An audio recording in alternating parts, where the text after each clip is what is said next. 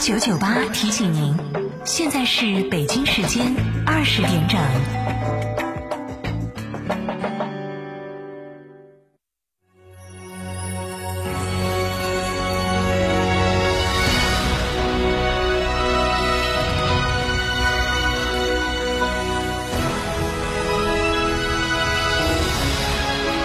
成都的声音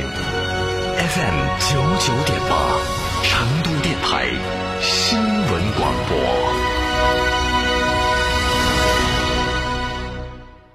装修房子上档次，我选格力中央空调，价格贵不贵？格力中央空调好用不贵，小户型行不行？格力中央空调全都行，我怕太费电。格力中央空调更省电，中央空调格力好，零二八六六六六七七七七。想知道每月的爆款车型吗？想知道在哪家 4S 店能享受到上帝式的服务吗？想知道哪家 4S 店的销售顾问最专业，颜值水平最高吗？欢迎锁定每天下午十六点三十分《车天下》栏目，我们将为您推荐每月最畅销车型以及服务最好、颜值最高的 4S 店，敬请关注，深入车市。六点六万买哈弗，嘉诚哈弗五月特惠季聚会来袭，购车享现金、金融、置换三重好礼。嘉诚汽车作为成都区域哈弗 H 六独家代理商，综合优惠更是高达二点八万元。买哈弗到嘉诚，活动详询六五零七六二六二六五零七六二六二。途观 L 搭载智能四驱与 2.0T 强劲动力升级来袭，配备超大全景天窗多路况驾驶模式，助旅途大有可观。更有插电式混动版车型带来超低油耗及不限行特权。详询上汽大众当地经销商。原波子老酒始于一九七八，三代人坚守，每一滴都是十年以上。天台山原波子酒庄。老酒热线六幺七八七八八八六幺七八七八八八。哎呀，天气好热，好口干哦，喝水嘛，不得胃；喝可乐嘛，胀到胃；喝啤酒嘛，顶到肺。那你要喝啥子呢？喝小苏先生噻。哦，对的，小苏先生苏打水，零热量，喝了不长肉。小苏先生苏打水，零热量，零负担。小苏先生苏打水。九九八快讯，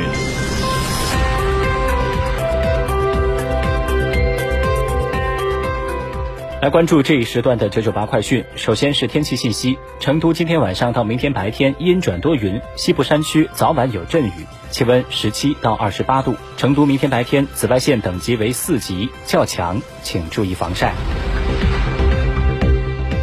本地消息。公安交管放管服改革十项新措施将于六月一号起正式实施。新措施包括：同一车主名下同号牌种类的非云印车辆可以申请互换一次号牌号码；放宽使用原机动车号牌号码时限；原机动车注销、迁出或转移后保留原号的时限由一年调整为两年等。记者今天从四川省公安厅交警总队了解到，六月一号虽然是周六，但全省各地市县车管所六月一号全天对外正常办公。需要办理相关业务的群众，准备其相关资料就可以及时进行办理。来看国内新闻。今天，商务部发言人高峰在回答关于中国是否会对苹果公司进行限制，作为对美国打压华为的报复手段时表示，中方多次强调，所有在华外资企业的合法权益都将得到中国政府的保护。我们将坚定不移深化改革、扩大开放，继续致力于为各类企业打造稳定、公平、透明、可预期的国际一流营商环境。国防部今天举行例行记者会，国防部新闻局局长、国防部新闻发言人吴谦大校指出，美方最近频繁打台湾牌，妄图以台制华，完全是痴心妄想。美方一系列举动是在玩火，严重危害中美两国两军关系发展，严重危害台海地区和平稳定。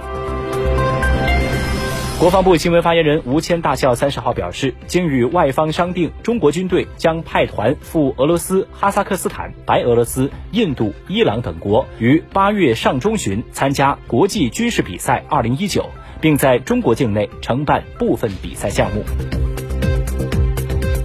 中国人民银行行长易纲三十号表示，前期一系列支持民营企业和小微企业发展的政策取得了积极的成效。截至今年四月，普惠型小微企业贷款余额约为十万亿元，同比增长百分之二十，支持小微企业两千三百多万户。二零一九中国国际大数据产业博览会昨天在贵阳闭幕。本届数博会共举办五十多场高端对话和专业论坛，四十九项领先科技及一大批大数据研究成果发布。数博会期间，多种智能机器人的亮相，同步举办的无人驾驶全球挑战赛等一系列活动，让观众感受到智慧科技触手可及。中国物流与采购联合会日前公布，今年一到四月，全国社会物流总额为八十八点九万亿元，同比增长百分之六点四。从结构上看，工业物流稳中趋缓，进口物流较快增长，再生资源物流显著提升，绿色物流、消费相关物流需求保持强劲增长。我国夏粮主要作物小麦已经由南向北渐次成熟。湖北、河南、安徽等地进入集中的收获期，一年一度的大规模小麦跨区机收再次拉开序幕。根据农业农村部二十九号统计说，截止到二十八号，全国已收获小麦四千万亩，当天机收面积是六百九十四万亩。